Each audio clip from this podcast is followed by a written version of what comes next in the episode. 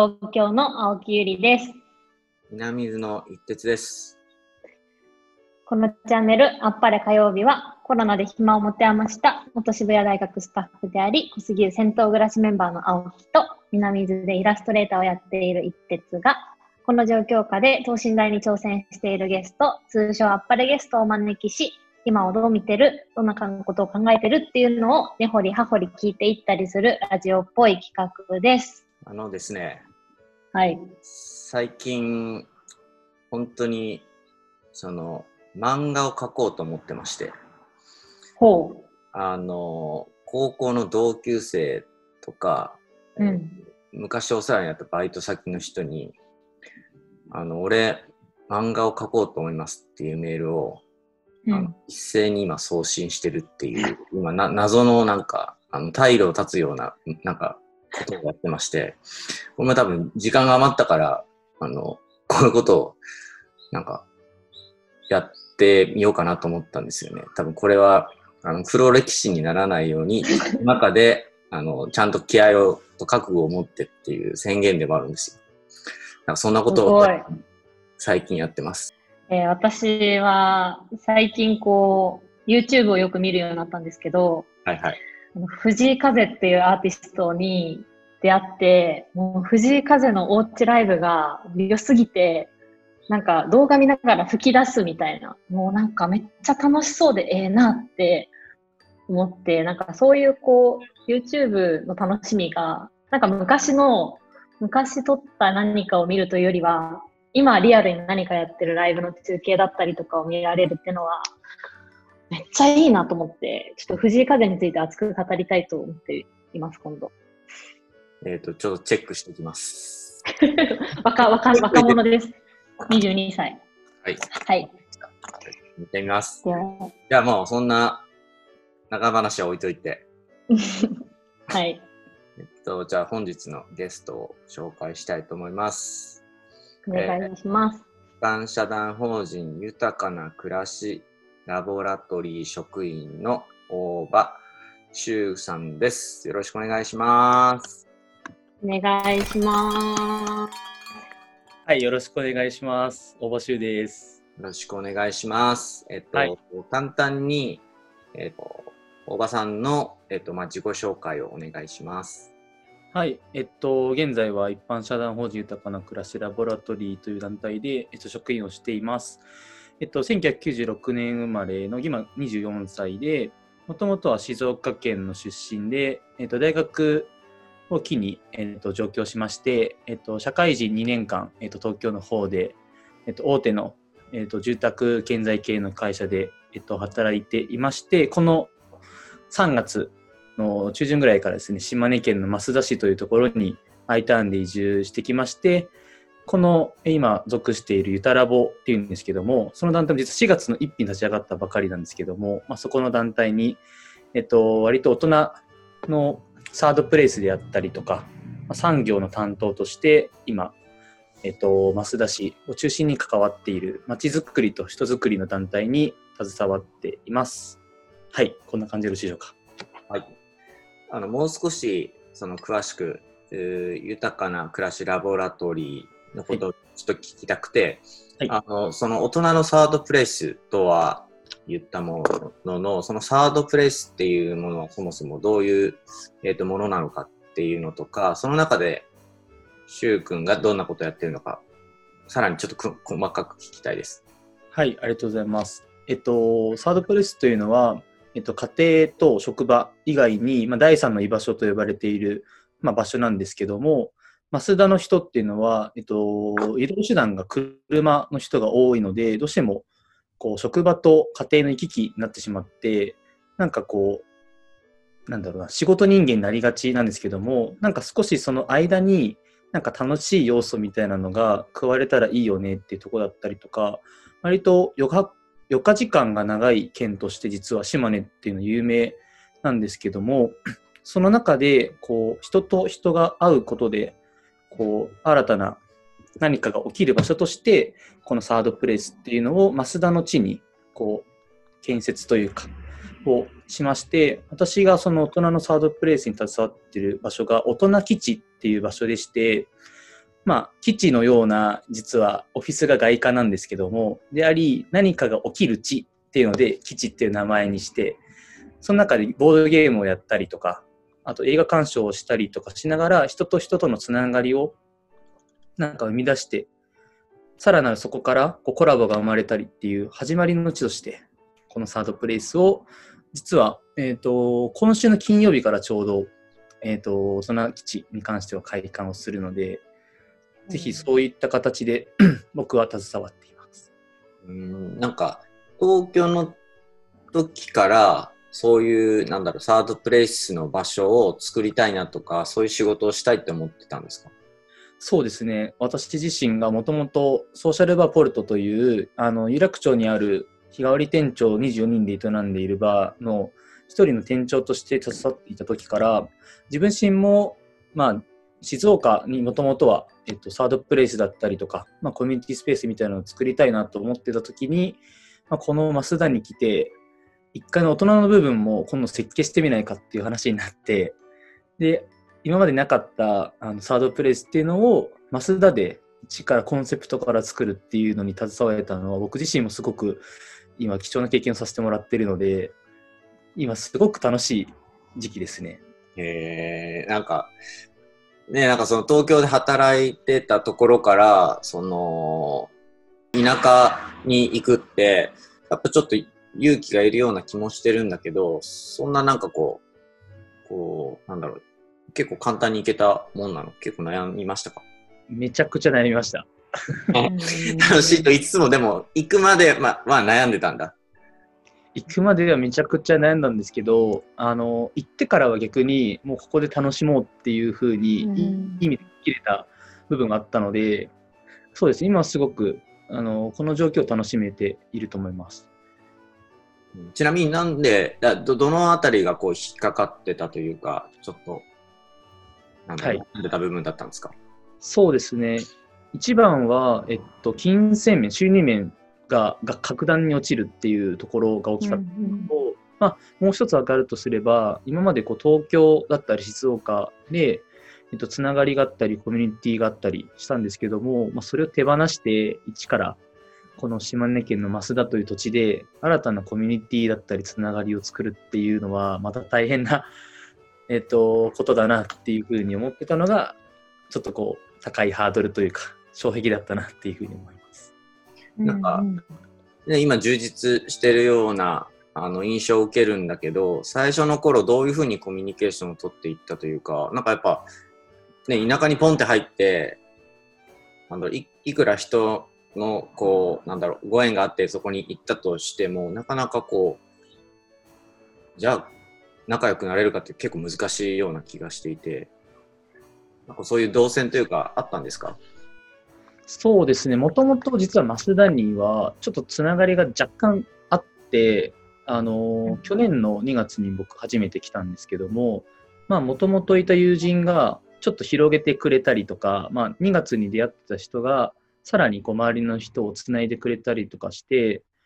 すごく、なんていうんですか、仕事相手の方とプライベートにキャッチボールしたりとか、バーベキューをしたりとかっていうふうに過ごす中で、あのー、話をしていく中でこう関係性を深めていったっていう部分はあると思いますし、僕自身がこう、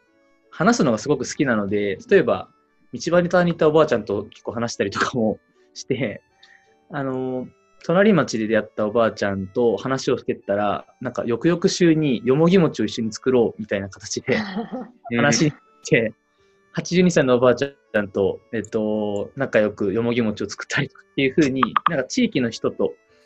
あの、ゆるいつながりを、まあ、暮らしに生かすみたいなところが、あの、できてき始めて、今、あの2ヶ月経ったんですけども、こっち来て、少しずつまたこっちでもコミュニティみたいなのができつつあるので、そうですね。温かさに助けられてます。ちなみに温かさっていうのはどういう具体的なシーンというか、あなんかこうあるんですか？そうですね。具体的には、なんかこう、こういうのやりたいんですよねって言った時に、なんか否定せずに、まずやってみんちゃいっていうふうにこう小さく始めることに対してすごく応援してくれるんですよね。なんかこう、東京にいる時ってどうしてもこう、いい意味でアドバイスをしてくださる方って、そのどこういうのどうなんだろうねっていうネガティブな要素とかもあったりしたんですけど、なんかこの増田の人は、まあ、失敗してみても、なんか僕らがいるから安心ししんちゃいみたいな感じで、あの、どんと行ってこいみたいな感じの、なんか大きな心があったりするので、そういった部分に、あの、東京と島根でまた違った良さがあるところが、僕はこう移住してみて、あの東京で感じられなかったことを体感できているのが、えー、またつながっていると思います。うん。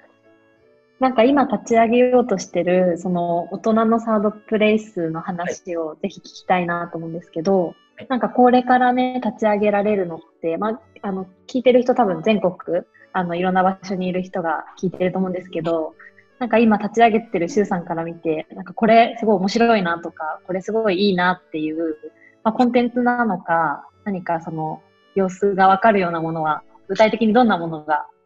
開かれる予定なんですか？うーん、そうですね。なんか大人のサードプレイスっていう、ちょっと東京とかだと割と多かったりするんですけども、地方都市になかなかサードプレイスってない印象があるんですね。で、うんこれってマストの要素ではないと思うんですけども、あったらより暮らしが豊かになるよねってベターな要素だと思っていて、ってなった時に、やっぱ就業後におそらくよると思うので、やっぱ楽しいものじゃないと、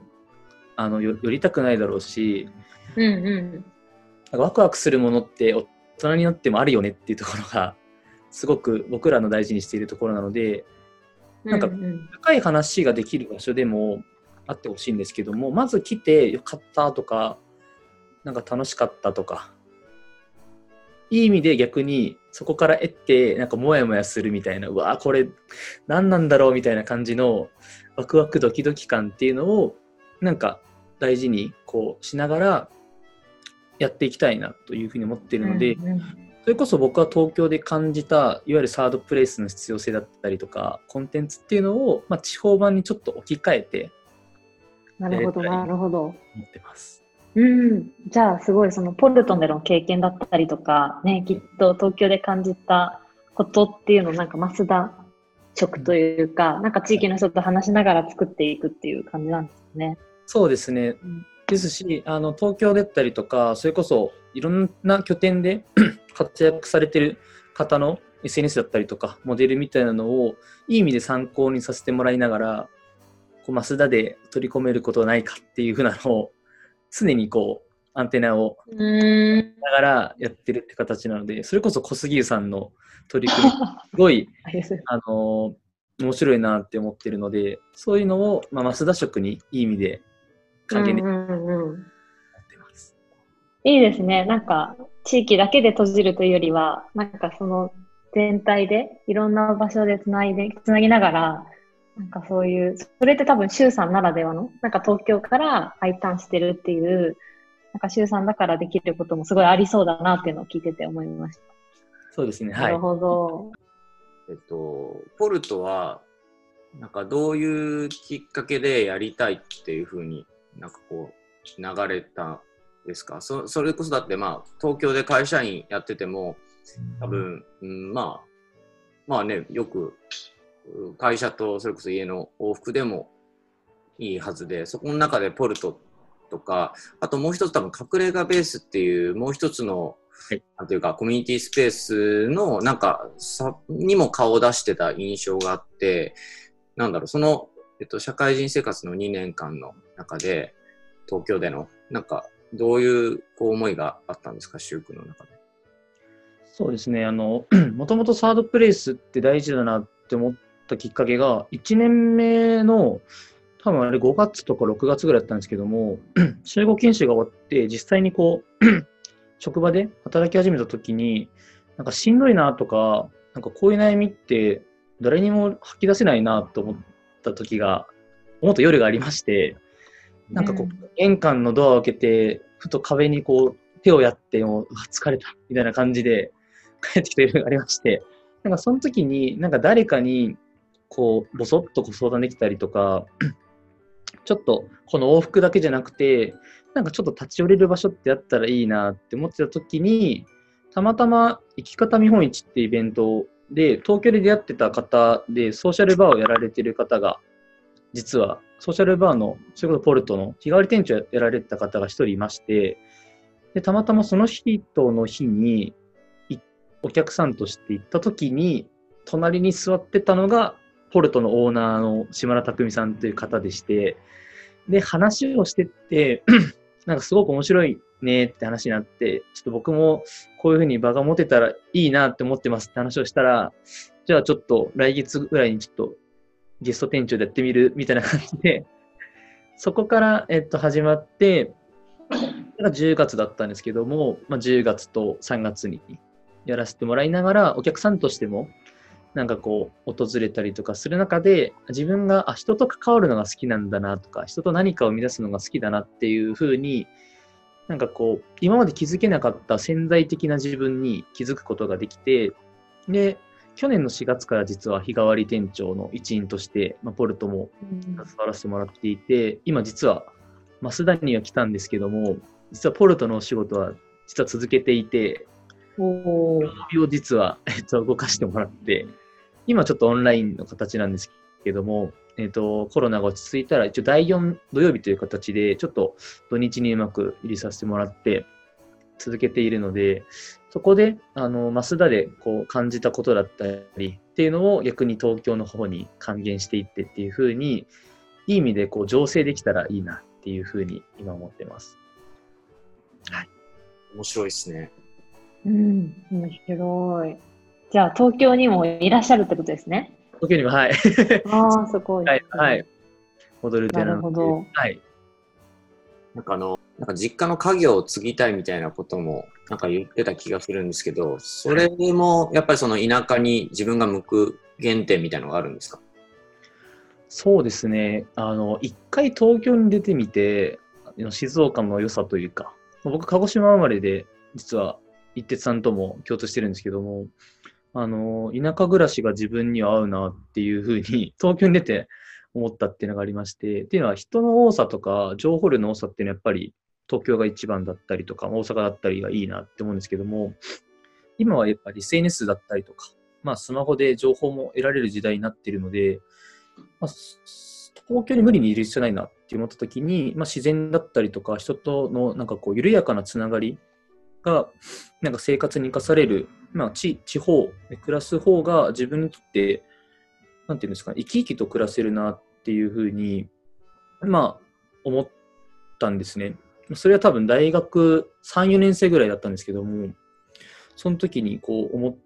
て、ま社会人になってより感じたっていうような形なんですけども、やっぱりこう実家をやっぱあるってなった時に、継ぐか継がないかも正直悩んだんですけども、僕自身はやっぱり父親が今まで地域の中でこう関わってきたっていう部分っていうのを自分自身も継ぎたいなっていうふうにだんだんと思い始めて、今のこの会社での学びみたいなところも実は新事業みたいな形であの実家の方に還元して、それこそ地域だったり町に還元するっていう仕事をなんか違った視点で組み込めたらいいなっていう思いで今前向きに継ごうというふうに思っています。ちなみにその、なんだろうな。わえっ、と、シュウ君のことまだ知らない人もいるために、実家が、ご実家がどんなことされてるのかも教えてもらってもいいですか？あ、はい。ぜえっとはい。えっと実家は、えっと、金属加工業の、まあ、工場を、まあ、持っていまして、具体的には、えっと、住宅のドアだったりとか、窓のこうフレームの部分、サッシって言うんですけども、サッシの部分だったりとか、あとは手すりだったりとか、えーっていう部分を、えっと、公共施設だったりとか、あとはお店だったりとか、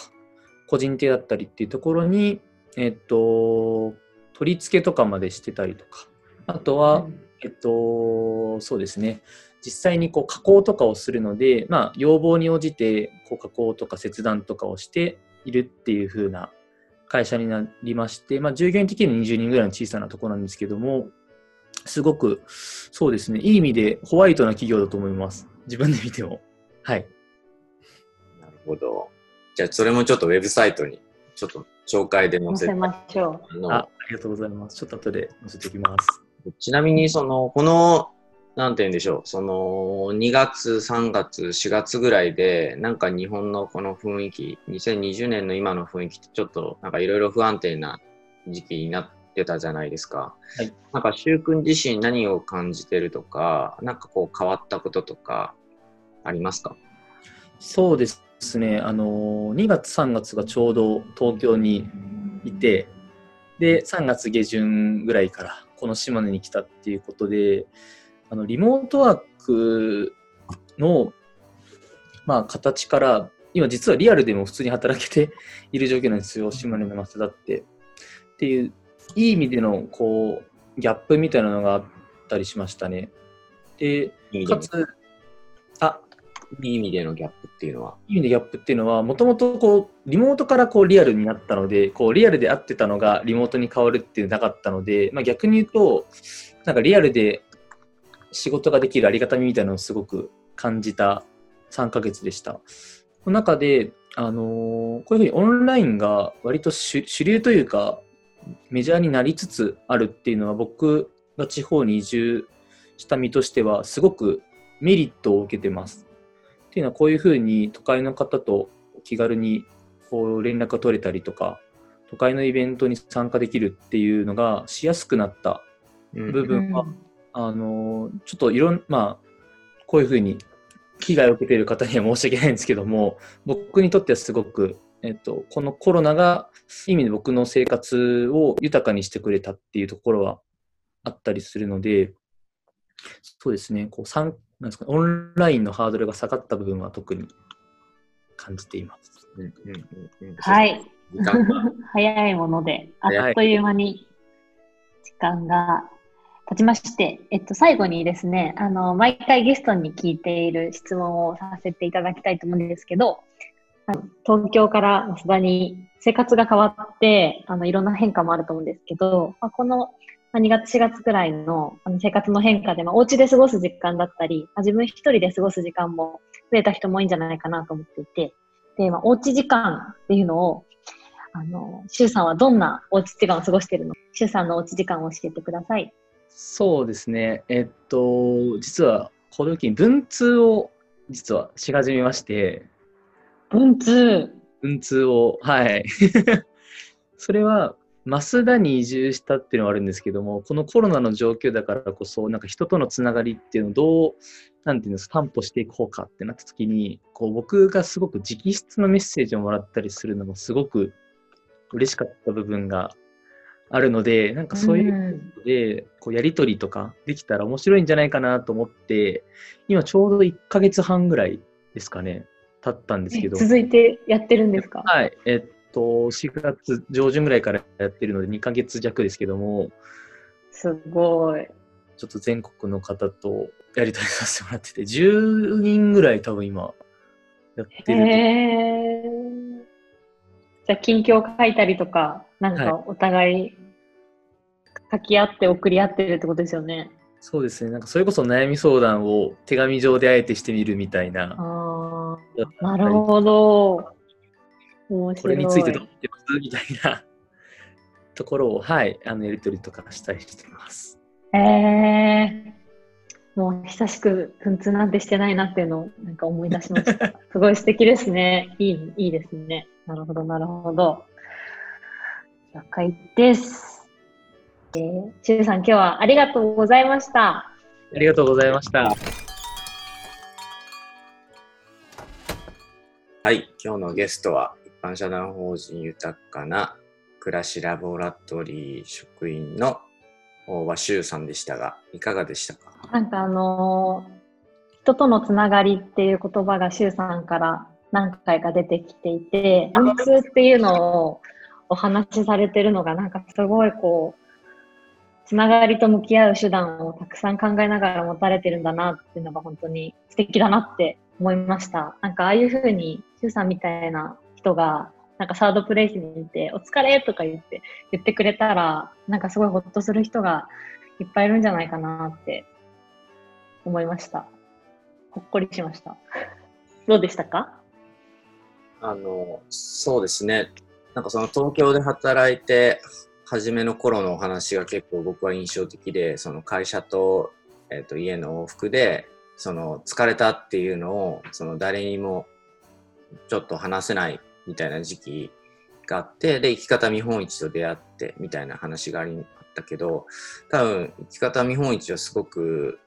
多分、すごくいい出会いのきっかけだったんじゃないかなとか、本来の柊君の、